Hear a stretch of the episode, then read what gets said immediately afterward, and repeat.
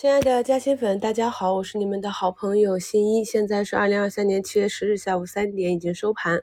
目前呢，我们的四大指数啊都是收红的。那创业板呢，今天的反弹力度比较大，这也是由于创业板代表的就是以前的光伏啊、锂电啊这些老赛道。那今天呢，市场上领涨的板块就是。马上要出中报业绩的这些老赛道啊，那我们前面也是讲过，一方面他们的估值是杀的比较便宜了，另外一方面呢，就是有一些有持续订单支持的企业，中报业绩可能还会不错啊。但是这个呢，已经不是全盘的行情了，要在里面精挑细选，根据业绩和图形去做个股的反弹反抽的机会。要注意这一阶段呢，也不是在二零二零年到二零二一年那个上涨成长的。景气度上升的阶段啊，只是一个被杀过了头啊，市场资金去选择的一个短期安全的业绩线。所以在其带动下，今天创业板呢板指是上涨了百分之一点三七。我们可以看到，在上周五呢，深成指和创业板指都是一度跌破了二十日线了。那么今天呢，虽然说是一个上涨，但依旧是一个缩量。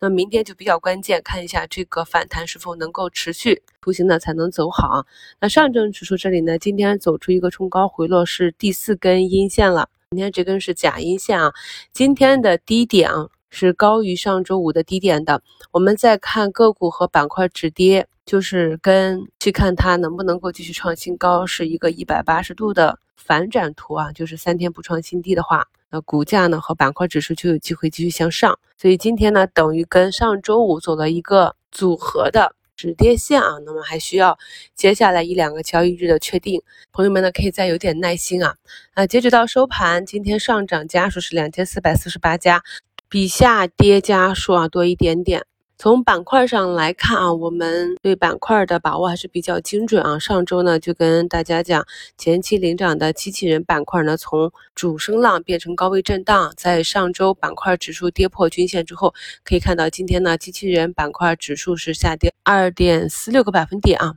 板块内的前期涨幅比较高的这个减速器也是下跌了百分之一点八三。在这种短期涨幅比较大，同时量能放出来，股价开始反复的高位震荡的时候。对于我们中小投资者来讲，基本上就是进入到一个风险区域，该做兑现的去做兑现了。那么像已经调整一段时间的 AIGC、数字经济、ChatGPT 啊、TMT 这些板块呢，我依旧是跟朋友们讲，整个调整的幅度和周期看起来还差点火候啊。虽然说呢，很多板块和个股好像是走出了从四月调整以来的一个双底结构啊，但是你把图形稍微拉长一点啊，拉到整个今年上半年的图形来看。那么这个位置呢，如果很多个股和板块指数走不出双底的话，那么依旧是可以形成一个头肩顶，那么向下调整的空间依旧是有的。在近两期专享视频直播里面呢，我们讲的几个板块指数 ETF 啊。在六月三十的直播里呢，我也是跟大家去讲解了这个科创芯片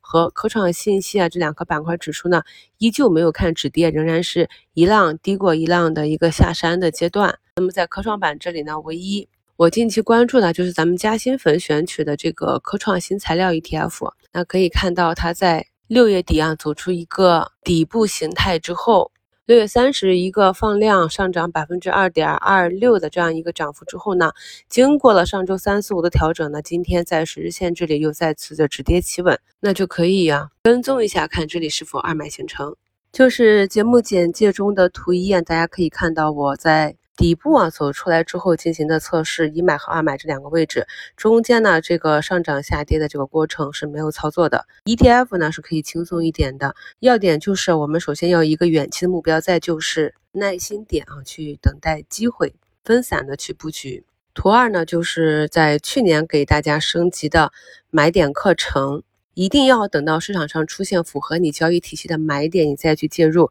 然后按照纪律去出局，这样才能够提高我们的胜率，才会在股价波动的时候啊，我们知道哪里该留该扛，哪里该走，不应该格局。我们今天早评点评的这几个板块，从底下的创新药呢、军工啊，今天呢都是一个小红盘。汽车零部件呢是冲高回落啊，机器人和减速器都是下跌。无论是底下的还是涨起来的板块，大家一定要带好自己的出局指标。我们在上周的节目里呢，重点就讲了如何去判断个股和板块的强弱。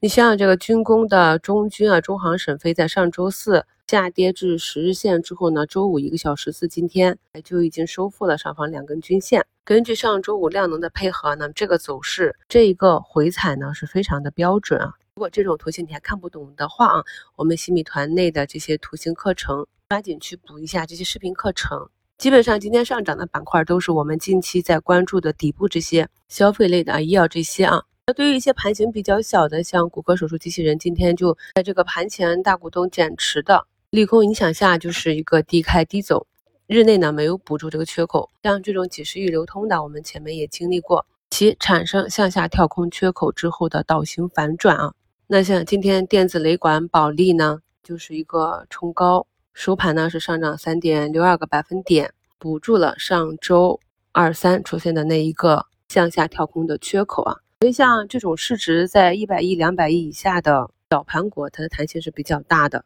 单一的主力或者一个单一的突发事件就可以影响股价短期的走势。所以像类似题型个股的跟踪呢，就要根据其。中远期的成长目标以及近期的事件，比如说啊，跟踪其中报业绩，看一下订单是否能够保持并有效的增加，使企业的利润能够有效的成长。今天早晨呢，我们公布了六月份啊中国的 CPI 数据和 PPI 数据，CPI 呢同比持平，PPI 呢是下降百分之五点四。虽然说呢这个是滞后的数据，且数据并不太好，专家称已经触底啊。而且在复苏数据没有超预期的前提下，那我们就可以期盼上头呢给到更多的呵护政策，这也许啊可以作为今天市场整体上涨的一个解释原因。但是我们终究要知道，个股和市场的涨跌，如果你硬要拿一个理由来讲解的话，总是能够讲得过去的。但是市场短期的走势终究还是要以一个更大的周期、中长期的周期为主。毕竟呢，价格是围绕着价值去上下波动的。节目简介中的图三呢，是我今天对这个资源类的一些个股的一个整体操作方案。首先呢，我们看到今天资源类是上涨的。如果你手中有这样的个股的话呢，可以在早盘股价冲高回落的时候呢，先做一笔减仓。那至于要不要接回来呢，还是根据其所在。板块整体的一个情况啊，那如果是一路走低啊，没有止跌，那像这种短期的题材炒作类的就没有必要再去跟它过多的纠缠。很多散户呢，就是短期看到的机会去测试，不能够根据技术去做止损或者止盈的出局，喜欢跟这些陌生的个股谈恋爱，短线操作拖泥带水啊，最后导致坐过山车甚至大亏啊。那像我今天出掉的三个资源类的，只接回来这一个小稀土。那么到尾盘的时候呢，它还拉了一下啊，因为呢，这个稀土呢，我是在评论区多次回复给大家的，要等的是明天啊，本周二的一个确权前的抢权，又或者呢，有的个股呢是除权之后的填权，你想要埋伏哪一块的行情，一定要有清楚的认知。公司的公告呢，一定要天天去看一下。感谢收听，我们明天早评见。